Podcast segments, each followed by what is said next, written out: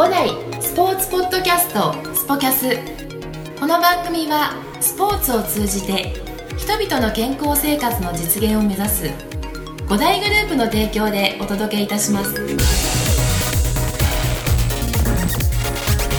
スポキャス82回目となります。えー、今日のゲストは、えー、僕がですね本当にずっとお話を一緒にしてもらいたかった、えー、大師匠僕の大師匠でもあります、えー、ヨネックスの、えー、アドバイザリースタッフでもあり、えー、日本テニス協会公認 S 級エリートコーチでいらっしゃいます神谷勝則コーチにお越しいただきました。ありがとうございます。よろしくお願いします。お願いします。どうもです。亀さん、えー、今日、あのー、今終わったんですけどあの五代スポーツアカデミーの授業の特別講師として、えー、今やっていただいたんですけどお疲れ様でしたありがとうございました。あのー、ちょっとリスナーの皆さんには先にごちょっとご説明したいんですけど僕がテニスをあの始めたきっかけでもあり、えー、僕がですね神さん僕なんと39歳になるんですけど。僕すごいね、はい、僕神谷さんにお会いしたのが、えーと、4歳か5歳の時に母が、えー、あのエバラ SSC で。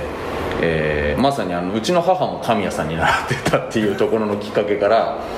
えー、きっかけは僕はあの母もテニスやりたいからあのチャイルドクラスっていうのがあって、まあ、そこにそこからスタート。そこからスタートでっていうところなんですけど、うん、今日もすごい久しぶりにあの会うというところで。で僕もあのこうやってテニス界にですねあの一緒にこういった形同じ業界であのお仕事をさせてもらってるんですがであのちょっと事前にお伝えしたポッドキャストというのは、はい、あの今はあのだんだん発展していってあのこういったあのゲストをお招きしてお話を伺うっていうような形になってるんですね、はい、ええ、でそれであの今日は僕改めて僕も知ってることはあるんですけどちょっとおさらいとあとは僕の知らない神谷さんも含めてですね、はい、いろいろとお話を聞きたいと思ってるのでよろしくお願いします、はい、お願いします。あの神谷さんのあのー、もうちょっと今僕改めてお名刺もらったんですけどあの、まあ、まさに、あの S 級エリートコーチっていうところとあとあのヨネックスさんと、あのー、いろいろとも全国各地であのそういったのテニスの普及を中心としてあの子供たちにあのテニスを教えたり一般の方たちにも幅広くですねあのやってらっしゃって。で、まあ、今までもご存知の方も多いと思うんですけどあのツアーコーチをされて、えー、もうトップアスリートもあの含めてですね指導されてきたというところなんですけども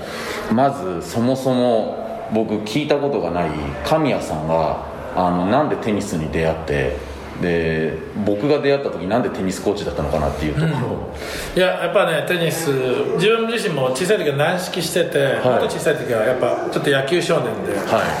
い、球技が好きで、はい、であと母親がテニスをしてた関係で、はい、テニスをちょっとやってみたんだよね、でまあ正直言ってまだ田舎愛知県出身で当時自分が公式テニスって毛の生えたボールっていうのももう本当冗談のに毛の生えたボールぐらいな衝撃しかなかったの。出会った時には。だから軟式のパワパワのボールしか知らなくて、はい、で公式のボールを知った時に衝撃を受けてこのボール何のボールって言ったところぐらいでスタートで打った時に軟式より球の打感があったから、はい、野球少年にとってはたまらないんだよね、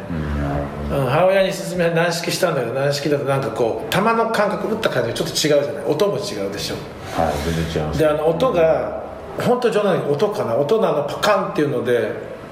これ気持ちいいってなっちゃって。で最初に強くなるとか習うっていうのは全くなくって、はい、家の壁で遊んだ。でたまたま自宅の前のお家の人が公式テニスをしてみえて。でその人の影響でボールも借りて道具も借りて。でしこたま練習して壁打ちばっかりしてたって少年だよね。まだちっちゃい頃で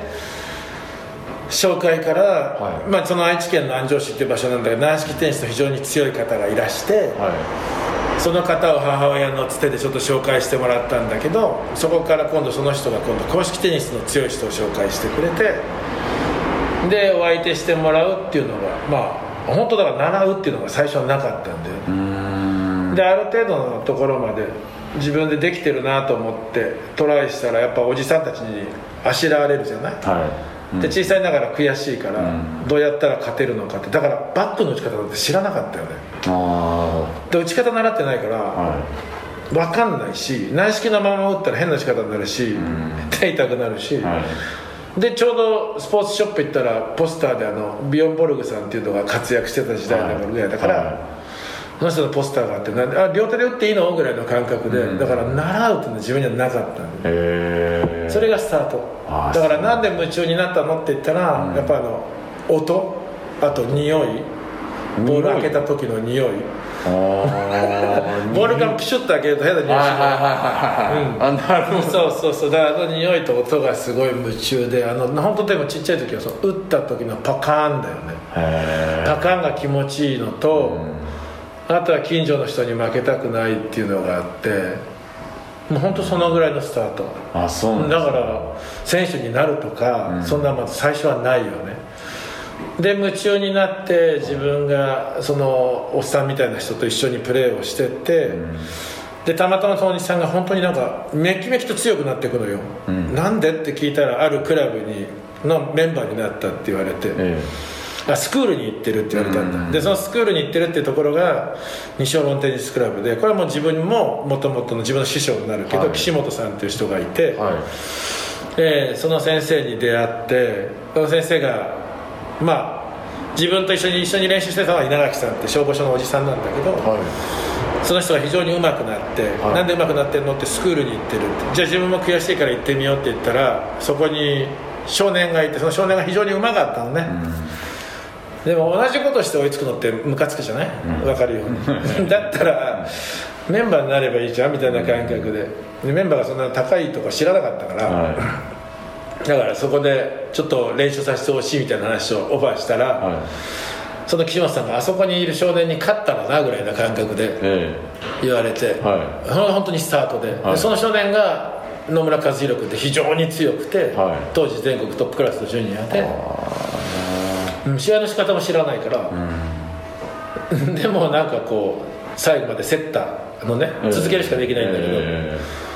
でそこで岸本さんはやってみるかみたいな話になって、やらせてもらえることになって、はい、それからもうただただ夢中に練習するだけだよね。で目的はって言ったらないんだよね。球が好きで音が良くて、はい、ただ強くなりたいだけだからそこにまだ漠然と試合がどんな試合があってどうやっていったら上に行くとかそういうのはなくて、はい、うん。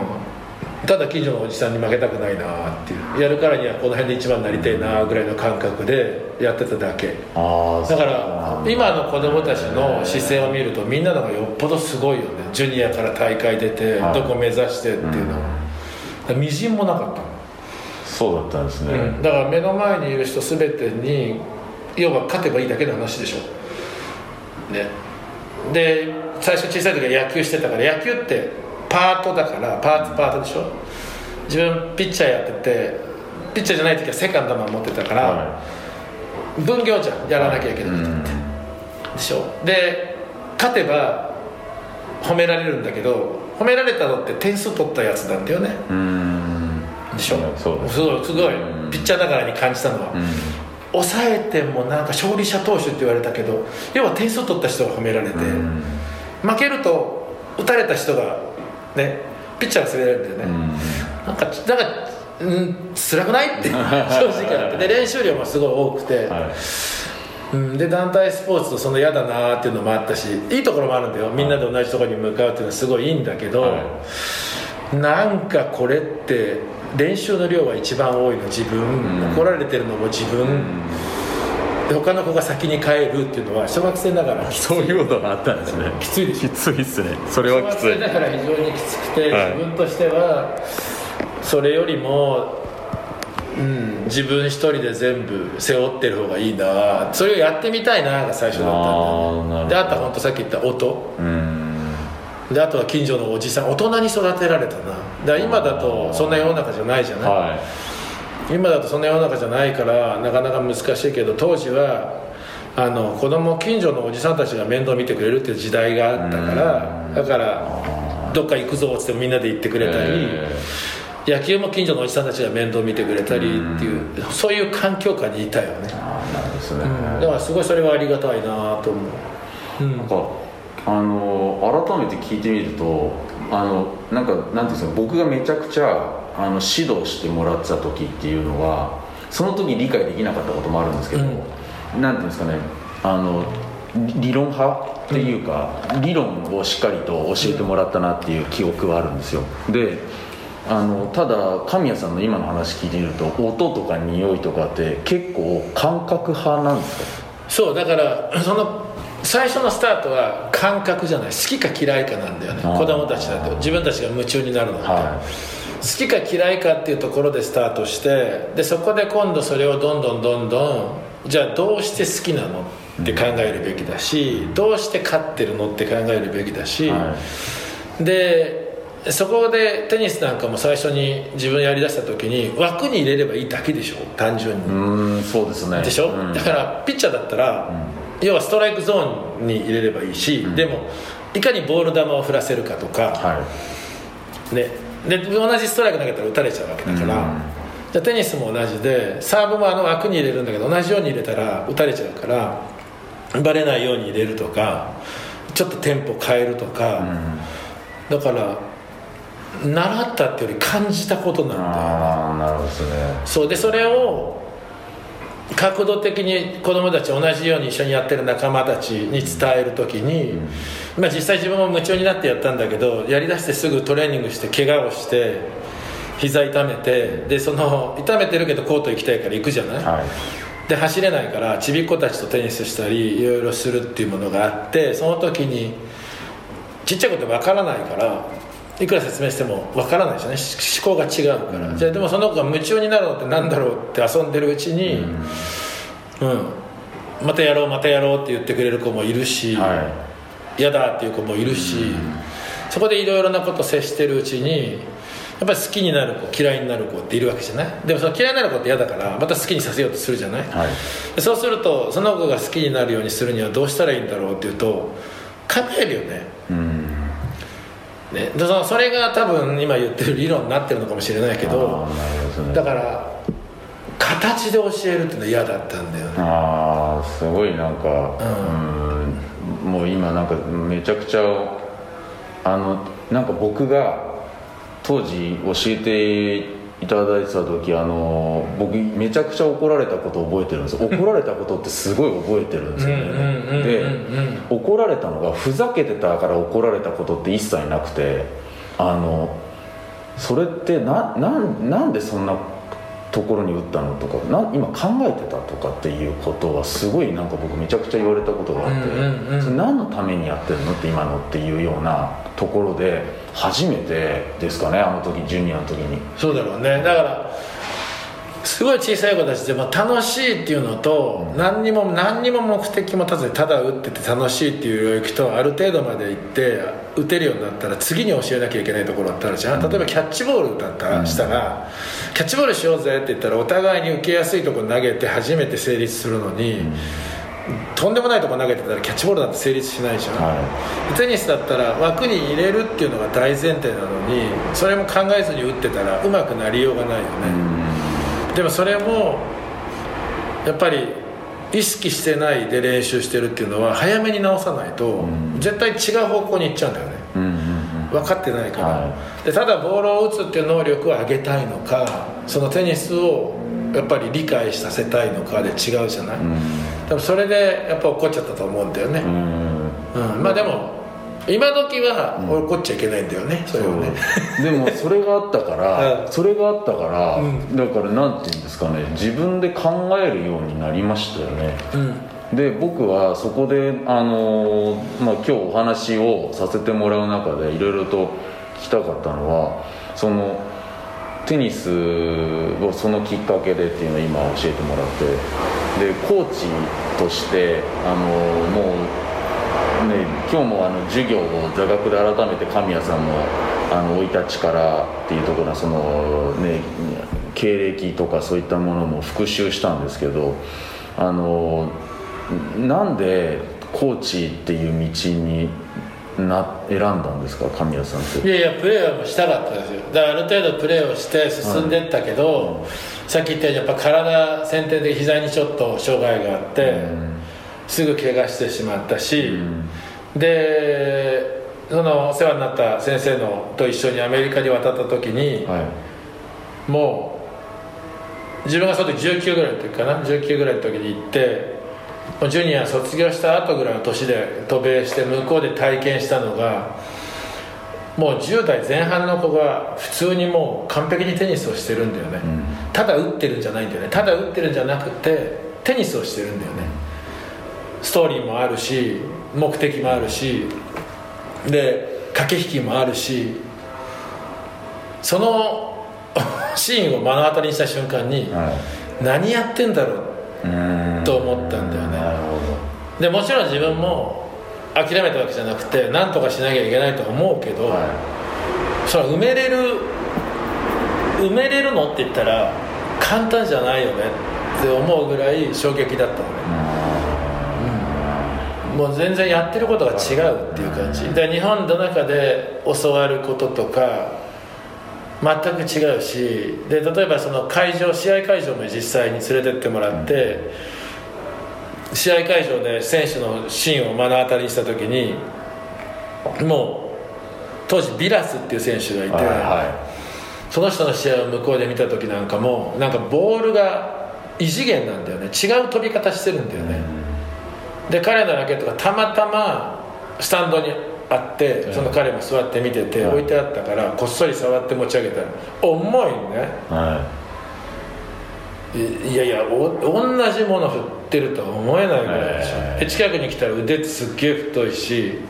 体もすごいしっかりしてるし何者なのっていうぐらいのボールでしょ、はい、でその辺を目の当たりにしてじゃあここに追いつけるの？って言ったらだから全然違う気がしたの。日本で見るテニスと向こうでその人たちがやってるテニスと全然違っててなんか教えてもらったりね。伝えてもらったり周りの人の大人から感じたプレーの衝撃と外の衝撃で全く違ってこの外の衝撃に自分が今そこに追いつける自分っているのって言ったらいやこれは無理じゃんっていうのが働いちゃって、はい、でましてその小さい子供がそれをやってるのを見たら、はい、うん、同じく小さい子供海外の子供でもできるんだったら日本の子でもできると思ったし。うん。でそれを伝える存在になったらいいじゃん？っつって、うん、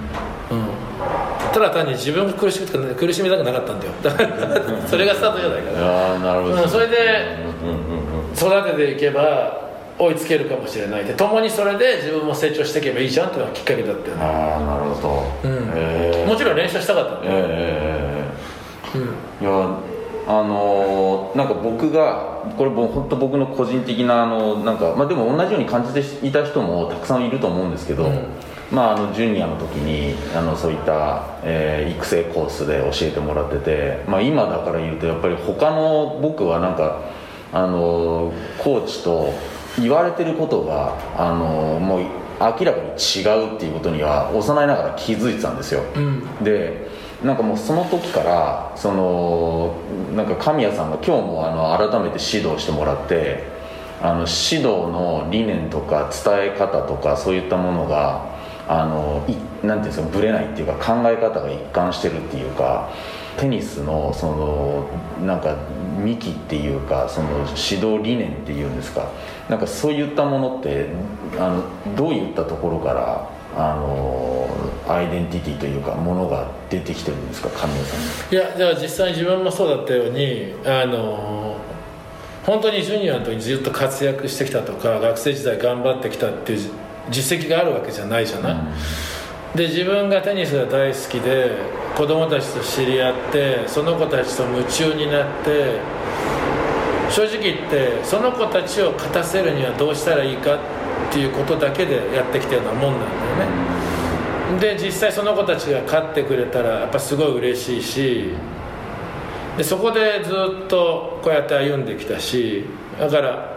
じゃあ自分っていうのは今あるのは何でって結構よく言われるけどそれって要は出会いで出会ったジュニアによって育てられたと思ってるし、でその子たちが必要としてくれる存在でいられた時期があるから、今があるだけだし、だからうん。相手がこの時間練習したいって言ったら実際練習してたし、うん。でもそれがでも許される範囲ではね。できないっていうのはやっぱ許されてやっちゃやっちゃいけないっていう時間帯もあったし、そういう時はやっぱり当然守らなきゃいけないこともあるけど、全部それは自分の中で本当に相手に必要とされたからやってきただけで,、うん。で試合も全部そうなんだよ。で今度その相手に負けてるようじゃダメだよねと思って自分練習するじゃない、はい。うん、で実際恵まれてる環境にいたから、うん。本当に強い選手もいっぱい練習来たし、ね、女子の日本代表の選手たちもトレーニングしてたし、はい、とその人たちと試合しろって言ったら負けてじゃ話にならないから、勝たなきゃと思うから頑張るじゃない、で実際勝ててたしね当時はね、でアカデミー生には絶対負けたくないっていうのはあったから、だからうん、簡単には負けなかったしね、でやっぱきつかったのは自分がずっと教えてた選手がやっぱ本当強くなった時には大変だったけど、やっぱ最後の最後まで負けたくねえなと思っただけだし、うん、で日本リーグとかも会社の関係で出たけど、うん、だけど、なんていうのそのそこがメインじゃないんだよね自分にとって。わかるでしょ？かります。そこがメインじゃなくてそれはそれっていう感じ、なんかそう。だからあくまでテニス総合的に見て自分の試合だったら自分も試合するしで子供たちを育てた子供たちをするし初心者だったら初心者もねなんかあるし別にジュニアとかトッププレーヤーとかないし、うん、楽しいからやってるっていう感じ。ああなるほどですね、うん、そうなんかあのただ、えー、なんていうんですかね一緒にあのやってもらった感とであとなんかそのなんていうんですか今日も思ったんですけど結構あの打つこととかスイングとかそういった部分ってあの結構基本的なまあ動作とかっていうところっていうのは今も僕も指導してて思うところがあるんですけどあの神谷さんがあのいつもずっと伝えてくれてることってあのななんていうんだろう打ち方とかっていうスイングとかフォームとかっていうのはなんか僕教わったことがない、うん、でフォームはさ、うん、今いい話でさ、うん、フォームってすごい大事なんだよ。すごい大事なんだけどフォームって実は全部後付けじゃん？どういうことかって言ったらあそこにボールを打ちたいっていうのがまず思いがあってその思いを自分が表現しようとした時に発生するものが動作であって、はい、その動作を後の人が研究して開発してこうだよっていったものが全部フォームってされるわけじゃない、はい、でその目的に対するものを安定させていくものがフォームなわけだから、フォームが先に行くことっておかしいじゃん目的がないっていうの。でさっき言った怒った理由っていうのは子供になかなか伝わらない部分が、目的がないのに打ち方やって全然違うボールずっと打っててもそれは到達しないじゃん、でしょ？でそれはだからもう本人たちにまだ伝わってない領域なんだけど絶対に全てが目的が先行で、その動作を安定させるものがフォームっていう部分だから、うん、フォームが先に決まること自体ちょっとおかしいなって感じるんだよね、うん、でフォームに最終的に行き着くグリップに行き着くのは何かって言ったら、やっぱり昨日すごい調子いい今日すごい調子いいむちゃくちゃ調子いいって、はいこんなに調子いい時って寝たくないって経験ない？今まで、はい、あります。あるでしょ？あります。寝たら忘れちゃうんじゃないか何だったんだ今日そうそうそうそうあるじゃない、そうやって。そうするとさじゃあそれを呼び起こすのにどうやって呼び起こすのって言ったら、ね、悔しいけど同じ体ってないんだよね、うん、だけどなんとか呼び起こしたいからボールを見たり体を動かしたり、ね、もう同じことが反復動作のようにできるように再現性がある動きができるように練習するんだけどそれでも変わるよね人って、ね、でもそれをもう一回呼び起こして何とかしようとするときにあグリップはこうだったよなバックスイングがこうだったよなって考えるのがフォームだから、はい、フォームが先に走ることって絶対ないと思うんだよね。そうなんですよね。だからあのー、僕初めて、うん、えっ、ー、とねスポンジテニスで神谷さんとテニスした時のことすっごい覚えてるんですけど、うんえっ、ー、とねノーバウンドでいわゆる、まあ、ボレですよね、うん、と時に神谷さんがねラケット持たせてくれなかったんですよ、うん、で何持ったかっていうと僕ねカゴ？カゴ持たされてそのまま走ってこいって言われてそのままあのあの出されたボールをそのまま、まあ、じゃ原監督のグータッチじゃないですけど、うん、こんな状況でポンって前に出すっていう,、であのあれずっとやっててでそれでラケット持たずになんか終わったような感覚でテニスしなかったっていうのとあとはえー、っとね一番覚えてるのはあのラケットをみんな僕の周りの子たち僕ちょっと成長が遅かったのもあったんだけどあのずっとちっちゃいラケットでまあまあでまだいいってずっと言われてまだラおあの大きいラケットなんていらないって言っていわゆるあのねちょっとインチが大きくなっていくじゃないですかだんだん。そう。であの母親に「なんで僕だけラケットまだ」って言ったら神谷コーチがまだラケット大きくしなくていいって言ってたって言って僕はあの新しいラケットが欲しいから なんでだよって言って、うん、だからすごいあるよね。でもあれもねあの本当やっぱり子供なんか子供たちなんかは新しい道具の方が嬉しいだろうし、うん、だけど早い段階で大人のラケットを持たせることによって遠回りになっちゃうケースもあるし、うん、多分あのクラスってさ、まあ、実名出せないけどさ、はい、どう、うん、56人ねいた石崎君がいたクラスの56人が全員全日本ジュニアで優勝してるよね当時。全部ね12歳と14歳でね大体全員取り出しましたよね。全員取って。全員取ってる。でもあんな今考えたらありえないんだよ。あれ一般スクールだから、うん、教科クラスじゃなかったじゃん、うん、一般スクールの自分の生徒の全員が将来12歳か14歳かのチャンピオンに全員なってんだよね。そうなんですよね。ありえないでしょ。ありえない。だからもう申し訳ないけど自分も今までのキャリアの中であれがトラウマになってるって。であの子供たちの君らのね君らの子供たちのクラスとあと一人の女子選手がもう自分の中のキャリアでトラウマになってるんだけど、はいもうあのジュニアクラスだったらあの全員が将来全日本ジュニア12歳か14歳かで優勝してるどっちかで後々プロになってるやつがい。るわけじゃない、はい、でその後でもう一人出会う女の子に関しても3年半でグランスラムに行ってしまう子がいたわけで、はい、そうするとさこれから指導していく時に、はい、絶対比較しちゃうんだよね。そうですね分かる分かりますだから同じようにやってるんだけど、うん、なんであの時って言ったんだろうなってやっぱり思うし、うんで実際今もさっきねカゴ持ってスポンジボール打ったっていうのをねあの言ってくれたけどあれも全く同じような練習を今も実際やっててあやっぱそうなんですね、うん、今はレッドボールをバケツで飛ばしたりしてるんだけど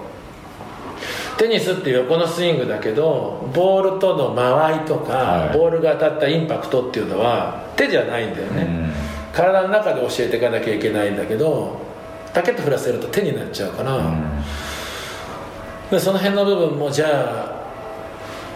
じゃあ自分が全部って言ったらできないじゃない、うん、それをじゃあ誰かに伝えてる人をどんどん作っていかなきゃなーっていうのも思ってるけどなかなか、はい。うん、こればっかりは感覚だから、うん、なんでって言われると分かんないけどじゃああの当時のねみんながジュニアだった頃の教えてた自分と今の自分って自分は一緒なんだけど感覚って絶対変わってると思うから、うん、だからなんでだろうね。あの時はそうしてたよね、うん、で本当にもう一回あの時戻れたらなあとは思うよ、うん、あ今の。そう今やってても。だから少しでも分かりやすいように分かりやすいように伝えようと思うし、はい、あの時の子供たちなんかはまあ時代もあっただろうしけどやっぱり IT 今も IT で便利にはなったんだけど便利になることによって何でも簡単に手に入るって勘違いしちゃってる子たちも増えちゃったんだよね。練習もそうで、はい、あのお金だけ使えばな強くなれるとか、はい、そうじゃないじゃん、ん、あの頃ってね全員普通に学校行ってたじゃん、はい、誰も休んでないよね、でも毎日練習してないよね、うんでも将来的にベースは作れたわけだから、はい、実際今でもできると思うんだよね、うん、そうですね、うん、だから自分はそのあまり過剰になって無理してほしくないし、うん、もちろん出会ったスポーツで夢中になってほしいし、うん、でもその夢中になるなり方もそんなにね四六時中しなくても絶対勝てると思うから、好きになればいいわけだから、はい、うん、そういうところを子供たちには教えてきたつもりだよね、で今はまあさっき言ったように情報がすごいから、はい、もうそれだけじゃ納得されない方も多くて、いろんなことされてる方もいるけど、うん、今無駄に間違ってないんじゃないかなと思いながらブレずに貫いてはいるけどね、うそうですよね、うん、いやあの、うん、なんかすごいなと思ったのは、まあ、僕とかまあねあの今神谷さんのあの周りにも戻ってきた子もいるじゃないですか。やっぱりテニスの指導のもう一回やっぱテニスの世界でっていうところでってなってくるといや結構僕の世代って多いんですよ。あのちょっとしたとこ上とか。あので神谷さんにも習っててあのやってくると結局あの例えばそのあのフェイスブック上でも、ね、彼が伝えたいことって多分こういうことなんだろうなとかっていうものとか結構なんていうんですか合ってないけど分かるっていうか。だからなんかあのー、まあ本当に好きになれたっていうところっていうのは結構僕はやっぱコーチの影響っていうのはそのジュニアの時にやっぱり受けた影響ってものすごい大きいなって思ってて、少しね生き方にもなるところってあのあるから、うん、あの今僕こうやって五代スポーツアカデミーっていうテニスコーチになる子たちを育てている中で神谷さんに習ってたことっていうのはすごい生きてるんですね。で、うん、すごい生きてるしでなおかつやっぱりあのなんて言うんでしょう。あ今日もあの一緒に授業をこうやってやらせてもらって思ったんですけどあのなんかテニスを教えてるだけじゃなかったんだなってやっぱ改めて教えてもらってるだけじゃなかったんだなと思って、うん、そうあのねいや考えてはいないんだけど自分たちってさ特に自分なんてさっきも言ったように試合の戦績があるわけでもないし多分戦績があったとしても同じ思考なのかもしれないけどね他競技から見てみると他競技、他競技、はい、うん、テニスじゃなしでね、はい、そうすると日本の中でさ他の種目で見てもらってあのどう？オリンピックでチャンピオンなんていう競技もあるわけじゃん、はい、どう、うん、でしょ、うん、ね、テニスってそこまでの人っていないよねまだ、はい、まだいないですよね。でしょ、うん、でそうするとさ実際じゃ自分も出してないわけですごい結果出しててもその結果ってどうなのって思っちゃうんだよね。で特に子供たちには関係ないじゃんちっちゃい子たちなんて、はい、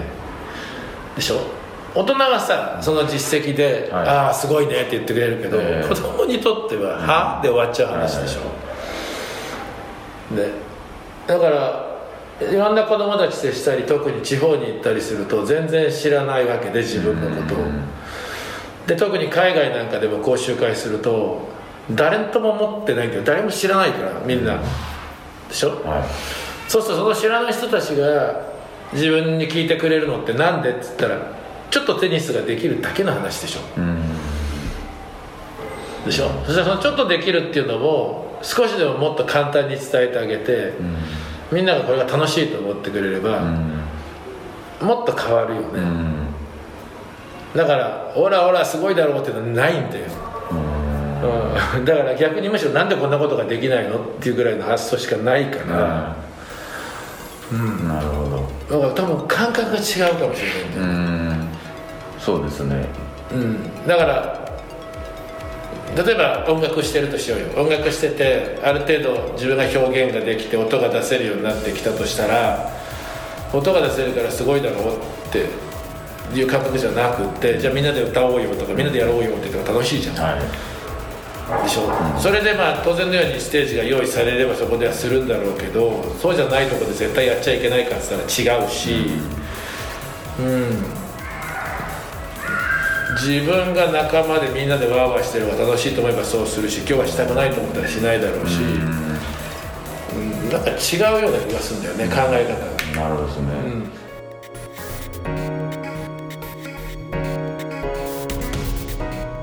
この番組は提供5大グループプロデュースキクタスでお送りいたしました。